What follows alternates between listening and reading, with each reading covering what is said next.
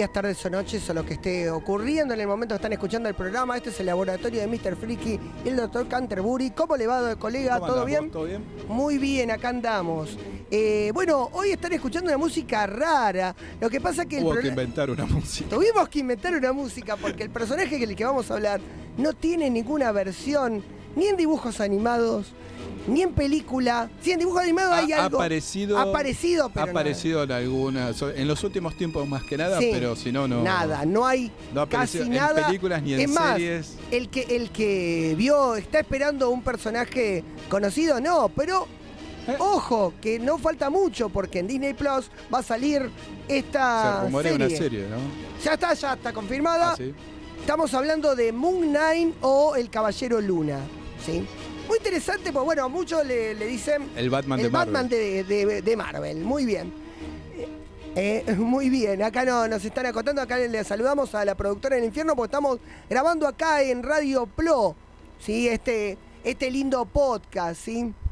que no vamos a decir el número, ya vamos eh, enésimo, ya son ya un montón, ya son un montón. Así que bueno, nos bueno, muy bien. esclavizados acá. ¿Cómo, cómo? No se tienen esclavizados. Nos tienen esclavizado acá y sacamos un podcast por. Como es, un podcast cada 15 minutos es muy mal esto. No, no, no importa, pero no importa. Mis saludos a la productora del infierno acá que nos está haciendo la técnica y nos hace los cuernitos. Muy bien. Bueno, estamos hablando de Mugna. ¿Quién es Mugna? Mugna se llama Maca Spector. ¿Sí? Pero es interesante porque este hombre es mercenario, o sea que no es de los, No, no era. no es de los buenos, no es digamos. buen pibe, digamos. No empezó con, lo- con los buenos. Pero, bueno, podemos contar un poquito quién es este, este Moon Knight. Moon Knight apareció por primera vez, eh, que lo tengo por acá, en el Werewolf by Night número W. 32. Werewolf, ¿vos, vos sabés más inglés que yo. No. No, ni importa. Werewolf Werewolf. Werewolf by Nine, número 33. Era una serie de la década del 70 donde se dedicaban a un hombre lobo que se llamaba Jack Russell. Que en ese momento Sí. eran películas, o sea, era- de cosas de Hacían terror. series de terror. Estaba Drácula, estaba Franken, estaba el hombre, hombre lobo, lobo. que al hombre lobo lo llamaban Werewolf, Werewolf. by Nine. O sea, el lobo que se hace de noche. Ah. era Eso era. Tenés Era un lobo nombre. de noche. Porque nombre. después hay otro, recordá que estaba Manwolf, que era eh, nuestro, nuestro querido eh, hijo de JJ Jameson. Ah, Ese era Manwolf. Ese era Manwolf. Este Claro, era ya- ya. Werewolf by Night. Muy bien. Eh, en el número ponele Pedro 33. y Pablo, ¿por qué tan difícil? No sé, no importa. Por ahí para ellos es más normal. Eh, puede ser. Y bueno, en el número 33 aparece este Moon Knight, que contratado por un eh, comité que tenía la idea de capturar a este hombre lobo para usarlo para matar a sus enemigos. Muy bien. Ah, Aparece, tranquilo. lo captura, porque espera el día, ¿viste? Lo captura de día. Sí. No, es- no era Ah, tonto. No, te vas a agarrar a piñas con hombre lobo de noche, ¿no? No era tonto. Obviamente. Lo captura y cuando lo lleva le agarra esto de decir, no, pobre, lo van a usar para el mal. Lo libera y, destruye. eh, eh, como es, vencen al cine. Era un malo con conciencia. Un malo con conciencia. Mercenario con conciencia. Bueno, es muy contradictorio. Sí, no importa. Entonces la cuestión acá, sí, acá tenía muy bien. En agosto de 1975 nació Ah. este personaje. La cuestión es que pegó en, lo- en los lectores, sí, y lo mandaron a, a como es, en una eh, miniserie de dos números, en, en la... a ver, se me perdió acá. Eh, oh, bueno, eh, en una serie independiente que era Marvel Spotlight, ¿sí? Número 28 y 29, si la memoria no me falla. Después se fue a hacer un par de números con el Hombre Araña. Después se fue a hacer un par de números con La Cosa. Porque La Cosa tenía un, un, eh, un cómic de... Serie propia de Ten Up, Ah, ¿sí? De Ten Up. Eh, Marvel 2 and 1 Claro. que si la memoria no me falla, 52, 53 por ahí. Después eh, hizo como ese equipo con los defensores. Eh, y después, pero tiene más lógica este con los Defender, porque es como más o menos el mismo palo claro, claro, claro. urbano. Sí, exactamente. Bueno, está bien, pero esos Defender, acordate que estaba Hulk. Bueno, O sí. sea, eran otros Defender. No los son los No, Defender que nosotros conocemos. No, no, pero siempre los Defender fueron como los tipos Claro. que estaban más. eh, Más al, digamos. A la- no, a- no con eran la los pobla- Vengadores. con la población, Claro, no eran los Vengadores, digamos. Bueno, y después, bueno, eh, había una serie, eh, una segunda serie de Hulk que salía blanco y negro, se llamaba Hulk con un signo de admiración, Ah. ¿sí? Eh, era una segunda, primero era Ramping Hulk, después se llamó Hulk, y tenía dos series blanco y negro, o sea, dos eh, sagas blanco y negro. Una parte era de Hulk Y se ganó la segunda parte de Moon Knight y estuvo seis historitas ahí. Bien. Ganó bastante chapita y le largaron en el 81, en el 80, en el 80, perdón, largaron el primer número de Moon Knight, ¿sí? Donde recién contaron ahí el origen. Ya se tomaron su tiempo. Tomaron su tiempo, primero le dieron muchita chapa, más o menos como hicieron con Punisher. Punisher Claro, claro. No, empezaron no, a- de entrada no. le dieron chapa, chapa, chapa y después le contaron el origen. Lo interesante es que tuvieron que cambiar el origen, porque eh, se suponía que el comité le había dado el traje a Moon Knight, pero ah, claro.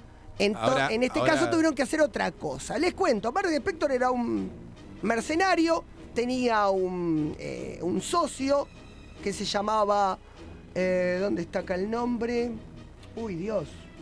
Se llama Raúl Bushman. Sí, era su, su socio. Eh, andaban buscando oro por el mundo, descubrieron que el, el arqueólogo Arline ¿no? había descubierto una tumba en Egipto, ¿no? Donde Siempre los egipcios oro. garpan, ¿viste? Sí, sí. Entonces, bueno, van a querer robar, a este le agarra medio ataque de conciencia, que no le quiere Pero matar al...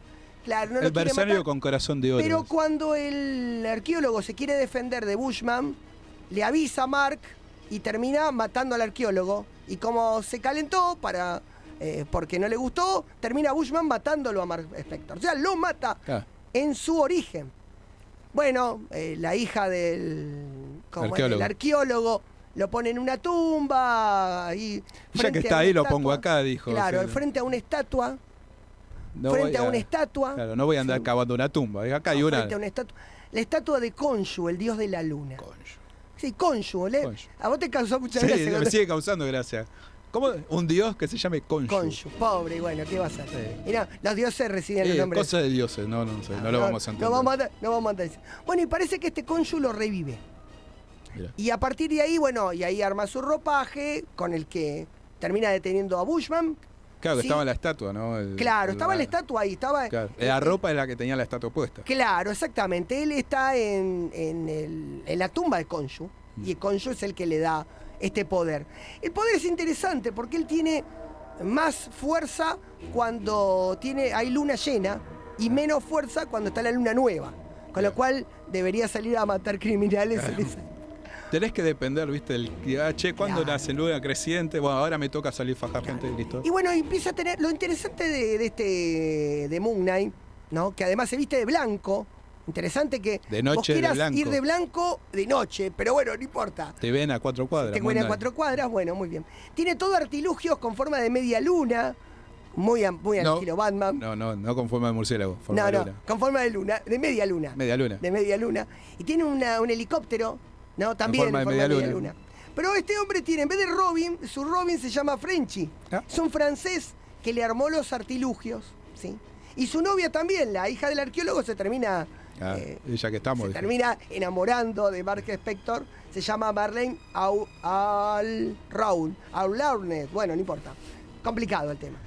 Y además de eso, este hombre no solo se conformó con eh, hacer su, su laburo, ¿no? Sino que se crea dos personalidades más. Además de Ah. Knight, se crea dos personalidades más. Se hace un rico, ¿sí? Lo Un que tipo tener tiempo rico, libre, ¿no? que si la memoria no, esperate que lo tengo acá el nombre del tipo rico, no me acuerdo el nombre ahora, se me fue. Bueno, no importa. Claro, pero es otra personalidad. Otra personalidad de un tipo rico y una personalidad de un taxista. Sí. Utilizando las tres personalidades, más la personalidad de, de Moon Knight, intenta, eh, como es abarcar el crimen. El problema es que el tipo este empieza a colapsar por la cantidad de personalidades sí, que tenía No sabes cómo te empieza a colapsar psicológicamente. Y eso es lo que tiene muy de interesante este tipo. Este superhéroe. Muy interesante. Yo le eh, estábamos hablando un poquito cuando estábamos viniendo para la radio eh, para grabar este podcast eh, a mi colega y le contaba que hay todo un. Todo un cómic, toda una serie completa donde el tipo pelea con un montón de gente, estaba todo en su cabeza, Claro. estaba en un manicomio. Es- Igual que bajón eso, ¿no? Porque vos te lees todo y de golpe y dices. después te das cuenta que el tipo Es estaba- toda una idea de él. Sí, es toda una idea de él. O sea, es interesante. Bueno, a ver, también eh, tuvo varias series. Eh, tuvo 6, 7 volúmenes. eh, lo va, más o menos, el volumen más largo duró 60 números. Después, ahora con las renumeraciones que hizo Marvel con Marvel Legacy, llegó hasta, do- entre todos los números, hizo 200 números. Ah, o sea, bien. fueron 200, Bueno, bastante. ¿eh? Es mu- es Para ser un personaje no Poco tan conocido, claro, sí, no tan conocido en forma masiva, mucho. Es un personaje muy de culto. Sí. A ver, los, yo voy a nombrar los malos, pero no los va a conocer nadie. tenemos a Bushman, tenemos al hermano Randall Spector, al Espectro Negro, a- a- al hombre del medianoche, Mindan Man y a Morfeo. No lo conoce nadie. No, no, no. Pero son malos de él. Igualmente ha peleado también contra el Kingpin, ha peleado contra Claro, bueno, malos pero del estás hombre toda la misma ciudad, alguno te O sea, vas a eso, cruzar y. ha pe- eh, se ha peleado con el Punisher también. Sí. ¿Quién no se peleó con el Punisher? En una época donde no tenía eh, colección, se unió a los Avengers West Coast, donde estuvo una buena temporada, donde se enamoró de Tigra. Igual siempre fue un tipo que no, nunca le- por tener esos problemitas mentales, nunca fue muy confiable. Claro, bueno, sí. En los Avengers, Claro. en los eh, ¿qué era Avengers secretos era que después estuvo. Sí, estuvo en los Avengers Secretos más Eh, recientemente. Claro. O con los mismos villanos, o sea, nadie confía mucho en él porque está con- medio claro, loco. Estuvo con los Marvel Knights, el- ese grupito que había hecho Daredevil en su momento para Claro. parar al Punisher.